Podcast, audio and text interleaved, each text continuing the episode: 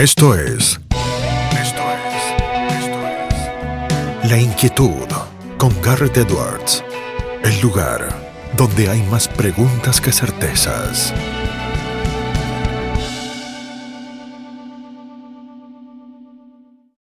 Damos vuelta de página aquí en La Inquietud por CNN Radio Rosario. Tenemos un enorme honor, placer y privilegio. Vamos a sumar, escuchen bien, está realizando sus estudios de postdoctorado en el Instituto de Liberalismo Clásico de NYU de la New York University, la Universidad de Nueva York. Es doctor en filosofía por la Universidad de Arizona. Se dedica a investigar la complejidad social, el contrato social. Ha sido publicado en algunos de los mejores journals y de las revistas académicas del mundo, The American Journal of Political Science, The Cambridge Journal of Economics, Economics and Philosophy, The Philosophical, Quarterly. Vivió un tiempo en la Argentina y también es un buen amigo y habla muy bien español. Es el doctor Alexander Schaefer. Alex, ¿cómo estás? Garrett te saluda. Estoy bien, Garrett. Gracias por invitarme. Ya sabes que soy fanático de tu programa. Muchas gracias, eh, Alex. Es un gusto tenerte eh, para que charlemos un poco de muchas de las cosas que estás eh, investigando, que estás avanzando, sobre las que estás escribiendo. Em, corregime si me equivoco, vos fuiste uno de los últimos estudiantes de Gerald Goss, un filósofo muy importante en los Estados Unidos, quizá menos conocido en Latinoamérica, pero para los estudiosos del tema conocido seguramente. ¿Podrías explicarnos eh, a grandes rasgos eh, su filosofía política? Claro, eh, hay mucho para decir sobre su, filosofía. Gauss falleció inesperadamente el año pasado y fue un shock enorme para el mundo filosófico. pero antes de morir, él escribió cinco libros que proponen ideas filosóficas originales y cinco otros que, explican las ideas históricas o que enseñan métodos de análisis, por ejemplo, la teoría de los juegos. Eh, también él, escribe un montón de artículos, así que lo que voy a decir sobre sus ideas es un resumen muy breve, muy abreviado. Em, para mí, se puede entender el sistema de pensamiento de Gauss como una síntesis entre dos tradiciones de pensamiento político. Eh, por un lado, hay la tradición kantiana, representada por John Rawls en el siglo XXI. Y esta tradición enfatiza la, justificación de las instituciones políticas a la razón de cada individuo. Y de esta manera es una tradición de contractualismo. Y por otro lado, hay la tradición de Hume, representada por F. Hayek eh, en el siglo XXI, y esta tradición enfatiza la, evolución y la funcionalidad de las instituciones sociales. Y esta es una tradición de convencionalismo, no es contractualista. Y bueno, ya dije que Gauss escribió muchos libros, pero a mí me parece que su libro más importante, su, su obra maestra, es, es, un gran tratado que se llama The Order of Public Reason, o en castellano, La Orden de la Razón Pública. Eh, en esta obra, Gauss argumenta que una teoría adecuada de la moralidad social debería incorporar ideas de las ciencias sociales, eh, específicamente eh, las investigaciones recientes sobre las normas sociales. la moralidad, ya sabemos, tiene una función y sin entender esta función no podemos entender los rasgos que necesita poseer una moralidad para, para cumplir esta función. Y Gauss plantea que los seres humanos usan la moralidad social para justificar las intervenciones o, para justificar los castigos, el uso de poder, eh, pero también para influir en el comportamiento de otros. Qué interesante. Sí, y, y sin esta fuente de coordinación no tendríamos previsiones acertadas y no nos confiaríamos. Así que hay un elemento humano achaqueano aquí. La, la, moralidad consiste de convenciones que sirven una función y evolucionaron para cumplir esta función. Em, pero la moralidad no puede cumplir esta función y, aquí hay el elemento kantiano, uh, rawlsiano, uh, no puede cumplir esta función sin que, em, sin que atraiga el respeto de los que necesitan someterse a sus reglas. El costo de imponer reglas eh, a una población que no las acepta es, muy alto. Eh, es alto de, forma prohibitiva. Y por esta razón, Gauss cree que la idea kantiana de que las obligaciones morales deben ser autoimpuestas tiene, tiene una gran importancia en nuestra comprensión de la moralidad social. Dicho de otro modo, el, el convencionalista necesita el contractualista y viceversa. Y, y, bueno, Gauss tiene muchas otras ideas importantes, pero solo quiero, quiero mencionar su, su, último libro que, que, se llama The Open Society sí. and Its Complexities, la, la, sociedad abierta y sus complejidades. Lindo título. Sí, es, es, una referencia a Karl Popper, sí, the, the Open Society and Its Enemies. Claro. Y este libro fue publicado por Oxford y investiga las dificultades de manejar una sociedad muy compleja. Y él plantea que la mejor respuesta a estas dificultades es una sociedad abierta, uh, the Open Society de Karl Popper, o sea, una sociedad en que se permita la autoorganización para resolver los problemas más amenazantes. Alex, eh, hacías ahí un planteo interesantísimo y en un punto mencionabas esto del lo prohibitivo, el costo prohibitivo de imponer reglas que no son aceptadas, ¿no? Y es prácticamente imposible no pensar en la pandemia, no pensar en las cuarentenas, no pensar en los lockdowns, no pensar en todas las regulaciones eh, que durante este año y medio, ya casi dos años, eh, se nos han venido imponiendo por parte de los estados y de los distintos eh, gobiernos. Vos que has dedicado tu tiempo a estudiar a grandes pensadores de la historia de la humanidad, ¿qué crees? ¿Qué pensaría Hayek de las políticas respecto a la pandemia? ¿O qué pensaría Rawls de lo que se ha hecho con respecto a la pandemia? Ah, bueno, ah, ya entramos realmente en la zona donde hay más preguntas que certezas, pero em, eh, comencemos con Hayek. Um, Hayek siempre nos advertía de la, sobreestimación de nuestras capacidades racionales.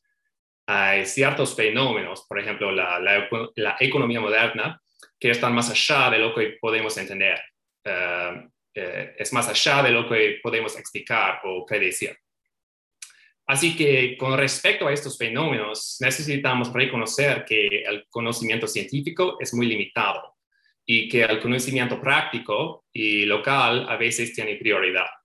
Eh, nuestros intentos de, controlar la, sociedad o de producir resultados específicos eh, muchas veces fracasan eh, y incluso cuando tienen éxito, producen consecuencias inintencionadas, o sea, consecuencias no intencionadas. Y bueno, esa descripción es muy abstracta. Entonces, consideremos um, un ejemplo concreto de, de, la pandemia.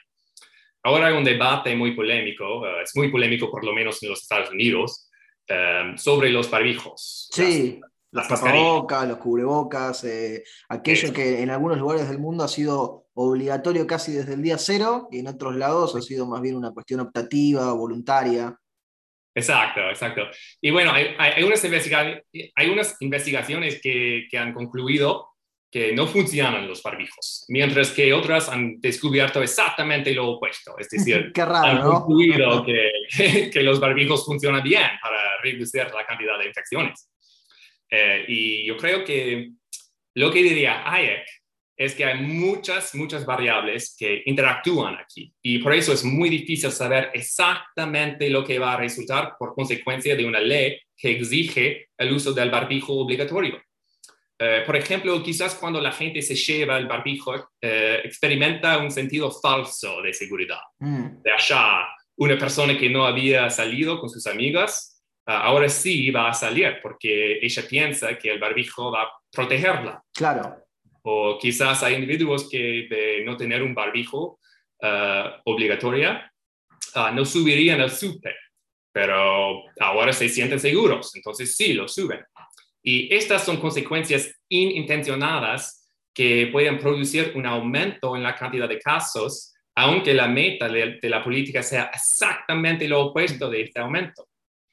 Eh, en, resumen, de estar vivo hoy, que nos advertiría de, eh, que no tengamos demasiada confianza en nuestras capacidades racionales, nuestras capacidades para producir resultados exactos eh, y también que no ignoremos la posibilidad de consecuencias no intencionadas, consecuencias que son difíciles de predecir.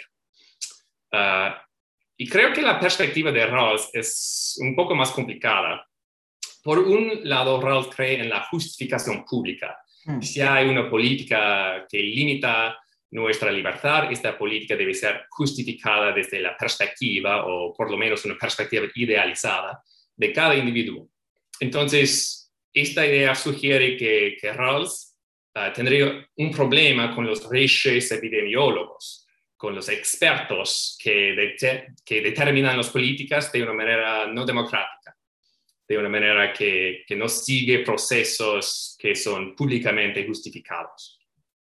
Eh, pero por otro lado, Rawls no piensa que cada individuo puede rechazar las reglas que a él o a ella no le gustan Muchas veces tenemos que someternos a normas sociales, eh, reglas, políticas que no consideramos ideales. Esto es el costo de, vivir en la sociedad, este es el costo de ser adulto. Uh, Gerald Gauss, uh, siguiendo a Jean Piaget, llama esta perspectiva una perspectiva descentrada, en que yo, por ejemplo, incluso en, en mi perspectiva, sí perspectivas, o sea, las preferencias y los valores de otros mm. en, mi, en, eh, en mi sociedad.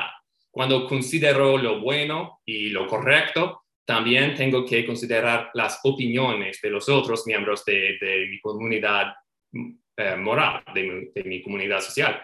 Y, por ejemplo, si la sociedad ha decidido que los barbijos demuestran respeto, entonces yo tengo la obligación de llevar un barbijo incluso si yo creo que son inútiles. Claro, para, ser, eh, para estar en sintonía con lo que los demás eh, piensan o creen. No pauses, ni adelantes, o retrocedas. Quédate en La Inquietud con Garrett Edwards. Exacto, entonces creo que Ralph diría grow up, o sea, madurar, avivate a las personas con barbijo. Eh, quiero que sigamos un poquito más eh, con Rolls, pero antes eh, te quiero todavía mantener con Hayek, porque sé que has escrito mucho sobre él, sé que has estudiado algunas cuestiones también vinculadas con la justicia, por otro lado. hace poco ganaste un premio, el Gauss Memorial Prize del 2021, que lo hiciste, lo ganaste por un paper, Is Justice a Fixed Point? Es la justicia un punto fijado, un punto fijo, donde tocas ahí un tema muy interesante sobre eh, la robustez, el equilibrio en los sistemas. Eh, solo breve, algunas palabras como para invitar a la gente a que lean eh, e, e, ese paper. ¿Qué, podrías contarnos sobre él? Claro, hay, varias maneras en que yo puedo describir ese proyecto, pero creo que la manera más, simple, más sencilla uh, es que lo que hago en ese, ese artículo es yo, yo traduzco la crítica um, de, Hayek en contra de eh, la teoría de equilibrio en economía, lo traduzco al ámbito o al tema de, la justicia. Y básicamente digo, bueno, Rawls piensa que podemos identificar dos principios de justicia que son correctas y que podemos decir, bueno, hemos encontrado lo que es la justicia, eh, ya terminamos. Y lo que digo yo es que no, la, justicia y los principios de la justicia que son eh, correctos en este momento eh, quizás no son los principios mejores para mañana, para you know, 100 años de ahora. Entonces, el, el equilibrio de justicia quizás no existe o, está siempre moviéndose. Y por eso tenemos que eh, hacer teoría en una manera que no está eh, tan enfocada en el concepto de equilibrio. Es muy interesante lo que decís, eh, Alex. Invitamos de paso a la gente que nos esté escuchando del otro lado a que lo vayan a leer. Is Justice a Fixed Point, lo buscan en Google y ahí eh, lo ubican. Eh, volvemos a, a, si te parece, y lo conectamos de nuevo con, la actualidad, con cosas que, preocupan. En la Argentina, eh, ya sabes, tenemos la grieta, en los Estados Unidos a veces habla hasta de, division o de divide. Muchos comentaristas condenan actualmente la polarización, el tribalismo que se ve en un montón de lugares del mundo, incluso en los Estados Unidos, como recién te decía.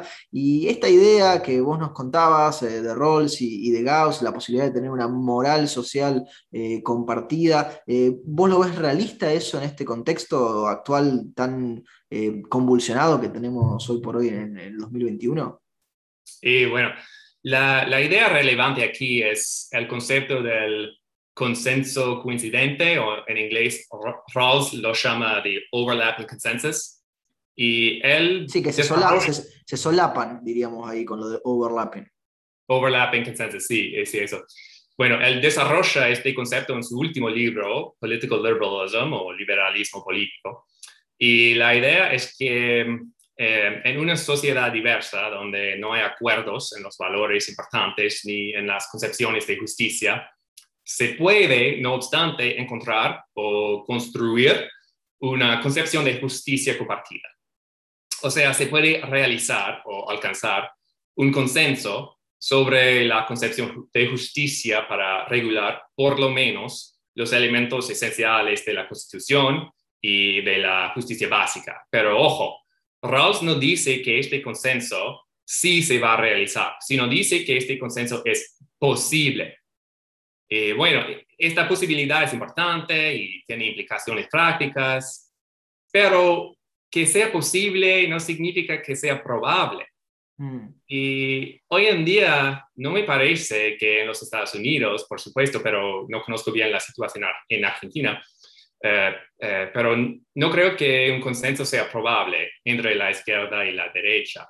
Y creo que Rawls sería pesimista como yo, ah, mm. o por lo menos no tendría mucho para decir aquí. Eh, Alex, es, muy, ahí está, está muy bien marcada la diferencia, ¿no? Posible sí, probable no. Sí, exacto. Eh, bueno, Gauss, eh, por otro lado, es más optimista que Rawls. Eh, en su último libro de, Open Science Complexities, él desarrolla un modelo formal em, que demuestra la posibilidad de obtener un consenso entre personas con perspectivas muy diversas. Y él concluye que, lejos de impedir el consenso, la diversidad puede promoverlo la diversidad puede facilitar el consenso.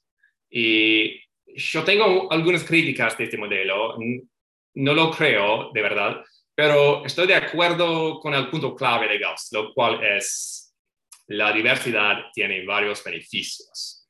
Y cuanto antes lo reconozcamos, estos beneficios, podremos aprender a recibir esta diversidad con los brazos abiertos. Eh, eh, Gauss piensa que la solución de la polarización no es eliminar la diversidad de opiniones y valores, sino reconocer los, los beneficios de esta diversidad. Hay que celebrar esta diversidad. Eh, por ejemplo, necesitamos diversas perspectivas para que podamos encontrar mejores soluciones a nuestros problemas complejos.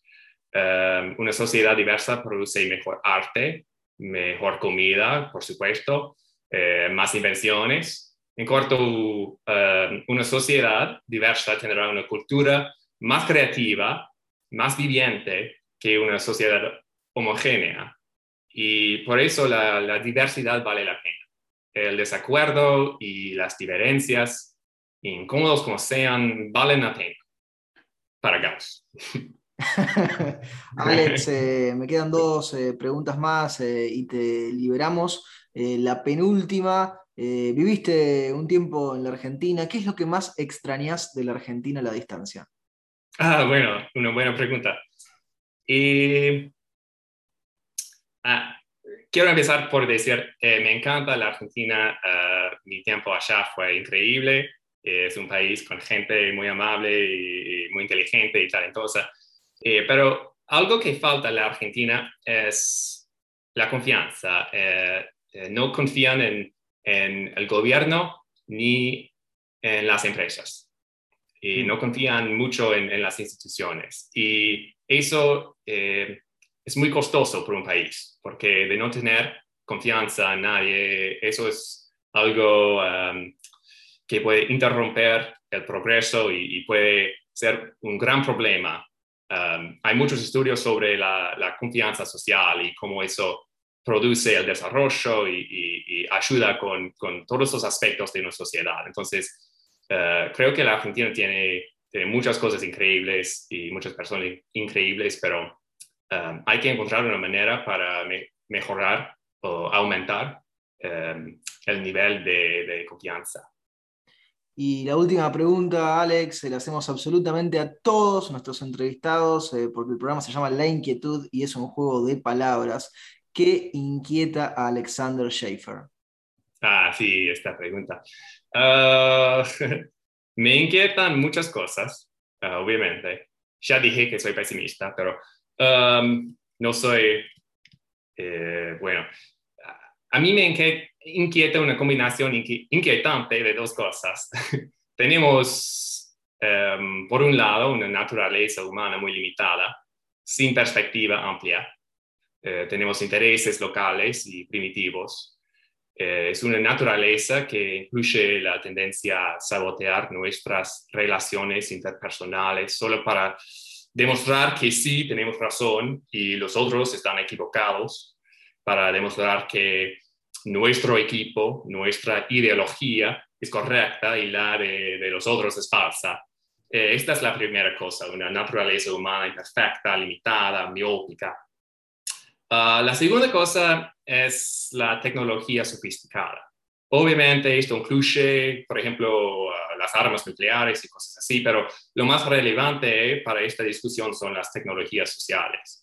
Eh, cuando se usa Facebook y Twitter es increíblemente fácil de aislarse eh, en un grupo insular, es decir, en un grupo social homogéneo en que todos comparten las mismas ideas y opiniones. Um, se puede básicamente restringir las noticias que se lee a los que apoyan lo que ya se cree. Además, se puede uh, atacar básicamente sin costo a los que no están de acuerdo. Esta capacidad produce el fenómeno del Twitter mob, es lo que decimos en inglés, um, o básicamente en, en, castellano una muchedumbre de Twitter. Entonces, y, y, y, nosotros agregamos también que ustedes lo tienen el concepto de los trolls. Los trolls, sí, eso, eso pasa también. Yo a veces soy un troll, pero bueno. Entonces, cuando se combina la, la naturaleza humana eh, lo cual tiene muchos fallos con las tecnologías sociales. Eh, esta combinación produce varios problemas, las divisiones profundas, el odio entre las perspectivas distintas, una falta de comprensión y quizás lo peor, una falta de información fiable, el fenómeno de fake news. Um, y sin información fiable, no sé cómo puede funcionar una democracia. Y por eso es muy importante tu programa, Karen. Muchas gracias, eh, Alex. Alex, te agradecemos muchísimo por este tiempo que te has tomado para charlar con nosotros y con nuestra audiencia eh, y te mandamos un fuerte, fuerte abrazo. Gracias, Carmen. Lo teníamos al doctor Alexander Schaefer aquí en La Inquietud por CNN Radio Rosario. Esto fue La Inquietud con Garrett Edwards. Síguenos en redes sociales y en www.edwards.com.ar.